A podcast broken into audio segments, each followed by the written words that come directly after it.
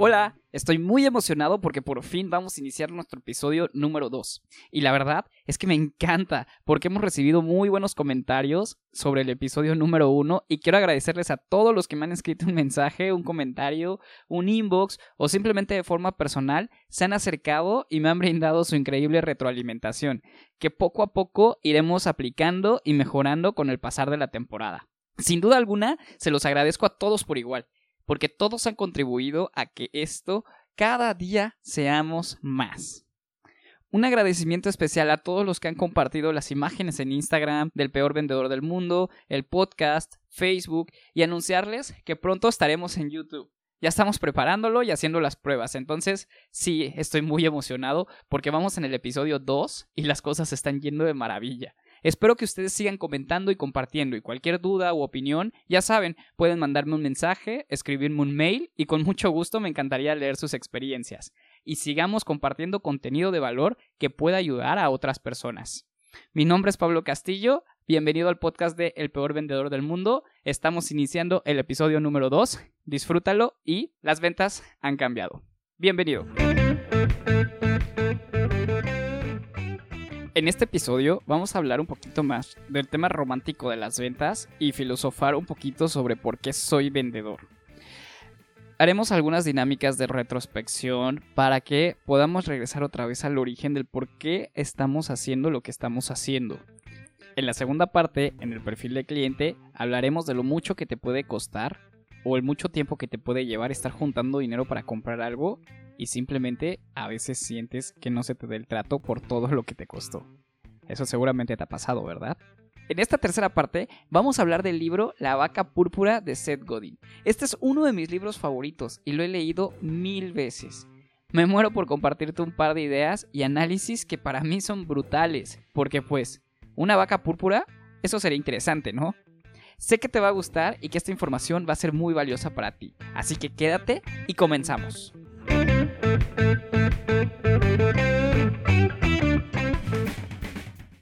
Cuando pregunto por qué eres vendedor, la respuesta más común en entrevistas de trabajo que he realizado es porque me gusta el dinero. Sin embargo, eso no solo se hace con entrar a ventas. Otros me han dicho que porque fue lo único que consiguieron cuando estaban buscando trabajo. Y ahí entendemos por qué algunos desempeños medianos en productividad. Algunos más descubrieron que esto es algo que se les facilitaba. Y ellos están generando un buen ingreso, pero siempre están en busca de nuevos retos. Otros dirán, pues no tengo idea. Y pues bueno, quizá aún están experimentando y son los que necesitan mayor dirección. Como vendedores, tenemos algo en común. Decidimos decir que sí. Tuvimos esa valentía. Y el tiempo que estuviste en ventas o el tiempo que estás como ventas es de reconocerse porque los vendedores somos las personas más odiadas en la sociedad, solo después de los políticos o de la selección mexicana cuando pierde. no es cierto. Si no somos los más odiados, tal vez somos por ahí del segundo o el tercer lugar, pero en el top 5 de las personas más odiadas de la sociedad, seguramente nos encontramos. O un, vendedor de tiempos compartidos, o de carros, o inmobiliaria, no lo sé, cualquiera de estos. Es por eso que entrar a un mundo en donde la gente tiene tan mala referencia de nosotros es de verdaderos valientes, y te lo reconozco. No solo lo reconozco, te lo admiro. Bienvenido, porque hoy vamos a definir por qué soy vendedor. A todos nos gusta la lana, pero ser vendedor va más allá de eso. Te voy a contar algo. Generalmente, los buenos vendedores difícilmente cambian el lugar en el que están. A un buen vendedor generalmente te lo robas. O sea, como líder de equipo de ventas, gerente de ventas o lo que seas, cuando detectas que alguien es muy bueno, te acercas y pues obviamente le vendes la idea de unirse a tu equipo y te lo robas. Difícilmente un vendedor te dice, oye, me voy a buscar una oportunidad nueva a ver si pega. Existen, sí, pero un vendedor, mientras más tiempo lleve en una empresa, más difícil será moverse, ya que ha generado una cartera de clientes, trabajó, los clientes lo conocen, tiene recompras y siente que ya se enlodó los pies. Al cambiarse, tendrá que iniciar de cero y algunas veces algunos no están dispuestos a ellos, a menos de que la propuesta sea muy bien vendida. Socialmente, que el vendedor esté mal visto hasta cierto punto también es culpa de nuestros antepasados o culpa de nosotros, en el sentido de que con el tiempo hemos cambiado nuestra forma de atender, brindar un buen servicio y sobre todo con el tiempo esa pasión que sentías con las primeras operaciones simplemente va desapareciendo y sabes, a veces es normal. Imagina lo siguiente, vendes autos y ya vas por 60 autos vendidos. Ya tu entrega empieza a dejar de emocionarte, es una más, y va perdiendo emotividad a diferencia de esas primeras 10 en las cuales en las cuales casi casi hasta llorabas cuando el cliente destapaba su auto nuevo y compartías esa emoción el momento de la entrega. ¿Te has puesto a imaginar cómo fue tu primera venta de una casa, un terreno, seguro, o simplemente la primera venta que hayas hecho en tu vida? ¿Qué fue diferente? Poco a poco vamos perdiendo la emoción y lo vamos convirtiendo en un acto rutinario. En este momento, quiero que recuerdes el día en el que entraste a ventas, cuando se acercó el primer compañero de trabajo a platicar contigo. Te dijo, esto de las ventas está fácil, si vas a poder, échale ganas. Te dieron la primera plática de cómo ser parte del equipo de ventas y te pusiste a aprender lo más rápido que podías toda la información necesaria para poder estar frente a tu cliente. Cuando te llamaron para que atendieras a tu primer cliente, ese primer cliente que te compró, te acercaste, le diste la información. Y después de un proceso largo y que te costó mucho trabajo, y con una sonrisa, porque seguro hiciste clic con él o ella, te dijo, sí quiero, ¿qué sigue? Esas palabras que te dijeron que representaron tu primera venta, hiciste el recibo de pago, te despediste de ellos y fuiste con tu jefe corriendo y le mostraste tu recibo y le dijiste, jefe, la primera de muchas. Ese día no terminó ahí. Llegaste a tu casa, con tu esposa, tu familia, papá, mamá, hermanos, tal vez un amigo, y le contaste toda la historia con lujo de detalle de tu primera venta. Es más, la comisión no la habías recibido y ya te la habías acabado. ¿Recuerdas esta historia? A todos nos ha sucedido. Y es que cuando entramos a ventas y con todas las cargas que tenemos, porque realmente entrar a ventas es un proceso muy difícil. Tienes que vencer muchos miedos, tienes que vencer muchas barreras y una vez que lo logras y tienes esa primera venta, es mágico. Ojo, no siempre vas a estar motivado, y sobre eso vamos a hablar en otro capítulo del podcast. Pero si hoy te sientes estancado, detente, recapitula todo lo que has logrado, recuerda ese primer momento, acuérdate, más que de la comisión, que bien vale la pena, acuérdate de ese gracias. Siempre había querido este producto. Fue el mejor fin de semana de mi vida. Siempre quise tener ese producto. O cualquier otra frase que algún cliente te dijo después de que lo atendiste. Esa es la razón por la que estamos en ventas. Y eso es lo que te diferencia de todos los vendedores. Sobre todo los que ya llevan muchos años y se jactan de tener una gran experiencia, pero siguen viendo un cliente como si fuera un banco si sigues en ventas por la lana, esa va a llegar, tan pronto como trates a tus clientes como se merecen.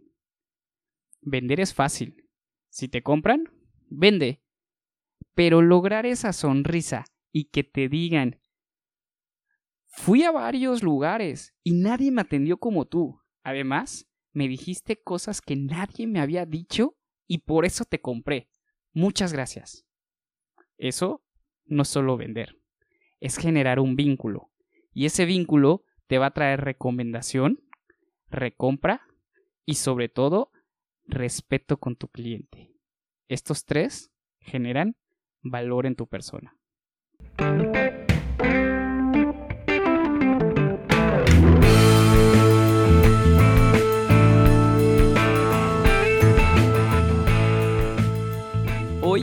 Quiero hablar contigo, que con base a gran esfuerzo y trabajo, además de mucho tiempo, lograste juntar dinero para comprar algo que siempre habías deseado. Muy bien, te felicito. Ese es un gran logro y sin duda debes estar muy feliz por todo lo que tuviste que hacer para obtenerlo. Sin embargo, ¿qué sentiste el día que sabías que iba a ser uno de los mejores días de tu vida y por alguna razón que no dependió de ti? Ese día simplemente no lo sentiste tan emotivo como esperabas. Y bueno, no quiero poner culpables en la historia. Sin embargo, estoy seguro que a todos nos ha pasado tener una experiencia en donde pues solamente nosotros sabemos lo que costó poder comprar algo, ya sea una playera, un perfume, unos tenis, una casa o un auto. Muchas veces llegamos con un vendedor y sentimos que el vendedor no lo entiende o no lo valora. Sin duda, este es un efecto que más que normal es real. Entonces, no permitas que la actitud de otra persona te quite esa emoción tuya. Disfrútala y sobre todo, abrázala. Es importante comentar que cuando estás en un proceso de compra, comienzas más que una compra, una relación con la persona que te está atendiendo. Y esta relación debe debe tener cierta confianza. Porque si vas a comprar, por ejemplo, una casa, seguramente le vas a dar tus estados de cuenta y varios documentos que son personales. Entregar esta información no es fácil. Necesitas de alguien que se haya ganado esa confianza. Y es por eso que hacer clic con la persona que te está asistiendo es muy importante. Por supuesto, mientras más compleja es la venta o más compleja es la compra, mayor nivel de confianza necesitaremos. Yo te recomiendo que si desde el inicio detectas que no hay un clic con una persona o con el vendedor o con cualquier persona que te esté asistiendo, solicites un cambio. Algunos lugares te dirán que sí, sin problema. Algunos otros difícilmente lo harán, porque pues tienen políticas que no lo permiten. Y bueno, una vez que eres un cliente de un vendedor, difícilmente podemos cambiar. Pero tú puedes pelear. No hay peor lucha que la que no se hace. En un caso de no poder cambiar de vendedor, no permitas que la actitud de esa persona destruya la emoción que tienes de adquirir eso que siempre quisiste. Yo sé que a veces puede ser frustrante, pero te aseguro que vale la pena, porque detrás existe un esfuerzo importantísimo de tu parte. Y claro, siempre tenemos otras opciones. Si tuviste la suerte donde sí te cambiaron al vendedor y estás haciendo un clic muy bueno con él, compártelo, comparte tu emoción. Estoy seguro que muchos de los asesores buscan hacer un poquito más y cuando saben que es una emoción que te costó muchísimo, que hiciste un trabajo brutal para conseguirlo, siempre buscarán darte cuando menos un detalle, a veces una botella de vino, un pastel, flores, un globo, no lo sé, algún, algún detalle sorpresa que pueda hacer una emotiva experiencia y además los haces parte de tu logro. Entonces, no tengas miedo a comentarles, no tengas miedo. Si vas a hacer una compra, por ejemplo, para la graduación de tu hija, o vas a hacer una compra para tu esposa, tu esposo, o estás haciendo una compra para tu mamá, o simplemente es una compra especial por aniversario, cumpleaños, o cualquier otra situación, coméntale a tu asesor. Y estoy seguro que te dará algunas opciones que puedes hacer. Platica con él, generalmente tienen muy buenas ideas, una experiencia sorpresa, no sé. En general, la mayoría de los asesores están dispuestos a ayudarte y que esto se vuelva un momento único. Ya sea que te lleven, por ejemplo, el auto a tu casa, ¿no? O si estás comprando un perfume, que te lo envuelvan de una forma diferente para que la persona que lo va a recibir nunca sospeche que es para él y sea una verdadera sorpresa. Estoy seguro de que siempre vas a encontrar un asesor con una disponibilidad de volver ese momento especial. No lo desaproveches. Yo sé que te va a ayudar y además te puede servir muchísimo. Generalmente, la mayoría de las emociones que se viven durante el logro o la culminación por fin de tu compra borran completamente las malas experiencias que se hayan tenido en el proceso. Entonces, por eso te digo, Yo sé que a veces vas a encontrar piedritas y barreras y vas a sentir que eso no es para ti. Si lo trabajaste y lo deseas, ve por ello, es tuyo. Y tú tienes que luchar por ello, poco a poco las cosas se irán dando. Vas a ver. No importa lo que hagas. Si es tuyo, todas las barreras irán cayendo. Y en el momento en el que te toque estrenarlo, manejarlo, disfrutarlo por primera vez, todo lo que haya sucedido antes se te va a olvidar. Y a partir de ese momento, entonces sí, vas a llegar a tu casa, te vas a acostar en tu cama, a lo mejor te preparas un café y vas a sentir con todas tus fuerzas, esto sí que me lo merecía.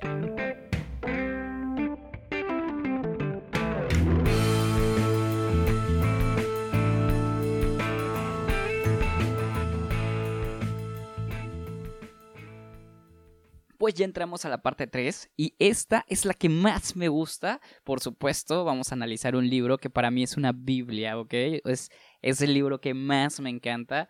Lo he leído varias veces. Dije mil, pero la verdad es que no, no he llegado a las mil. Pero me gusta muchísimo y quiero recomendárselos y por eso quiero que sea el primer libro que les voy a recomendar. Se llama La vaca púrpura de Seth Godin, en inglés The Purple Cow. Entonces, básicamente habla de diferenciación, ¿ok? Habla de negocio y de emprendimiento, pero es muy aplicable al tema de este podcast porque al final cuando estás en ventas ganas de comisión. Es como si tuvieras un negocio sin haber invertido nada y utilizando los recursos de una empresa y te está pagando para hacer para utilizar tu talento. Y obviamente pues no me voy a poner a leer el libro pero sí quiero comentarles algunas frases que me encantan y que me llamaron mucho la atención como por ejemplo esta que dice la esencia de la vaca púrpura debe de ser extraordinaria. Y es que básicamente es el objetivo número uno de este libro, poder identificarte de forma diferente ante tus competidores o ante los demás vendedores, ¿no? No tienen que ser a fuerzas los competidores, simplemente sobresalir de la masa.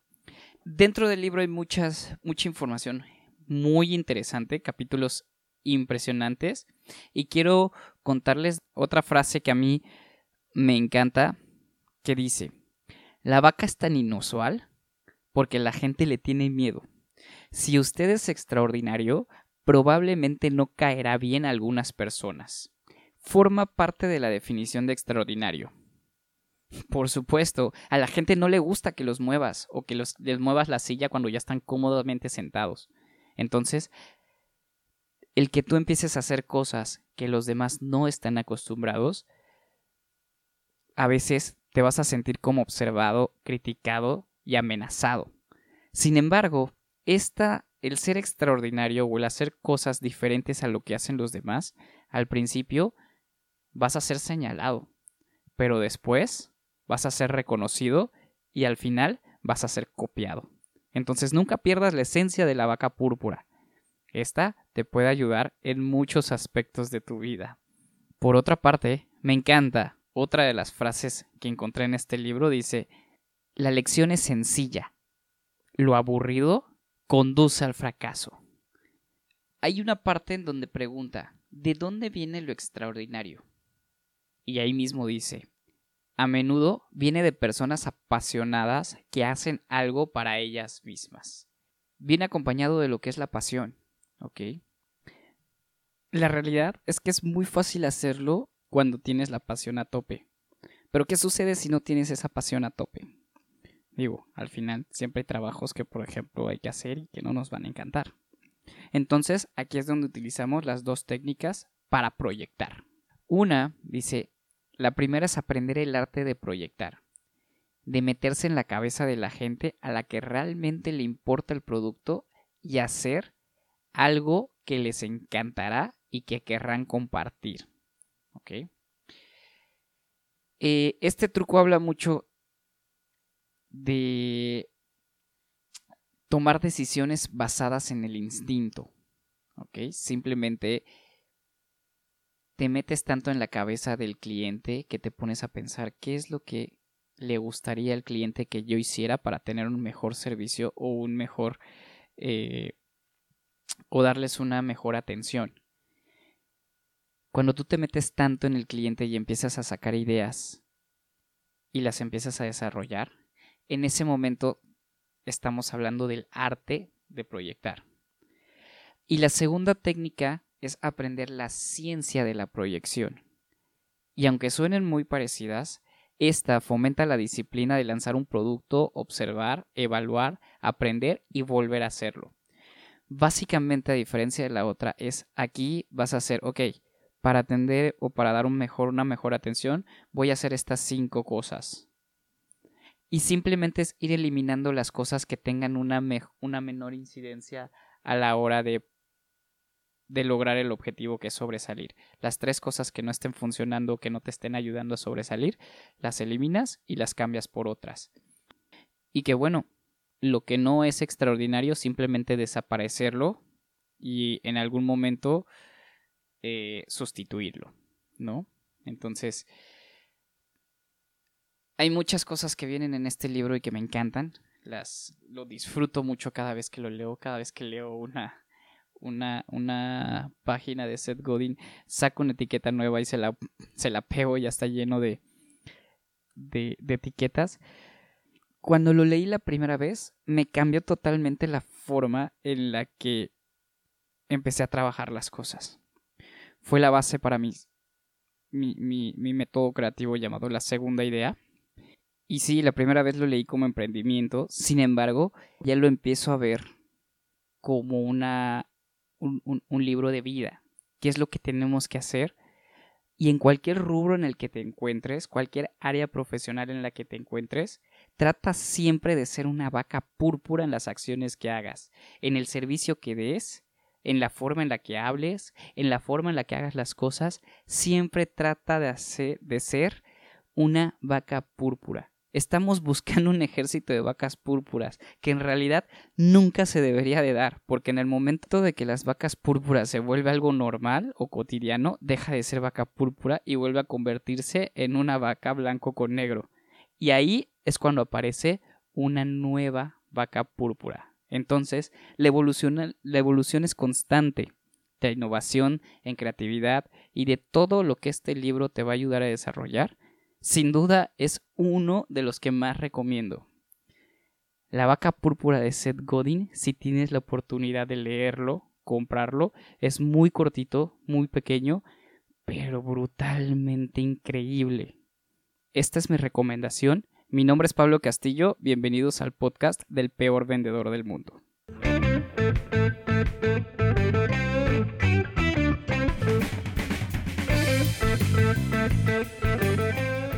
Saber cuál es tu opinión de estos temas que tocamos el día de hoy y sobre todo si tienes alguna duda, algún comentario o cualquier información extra que te gustaría que extendiéramos un poquito más, escríbeme en mis redes sociales, Instagram, Facebook, YouTube, estoy como el peor vendedor del mundo. Nos vemos en la próxima y gracias por tu sintonía.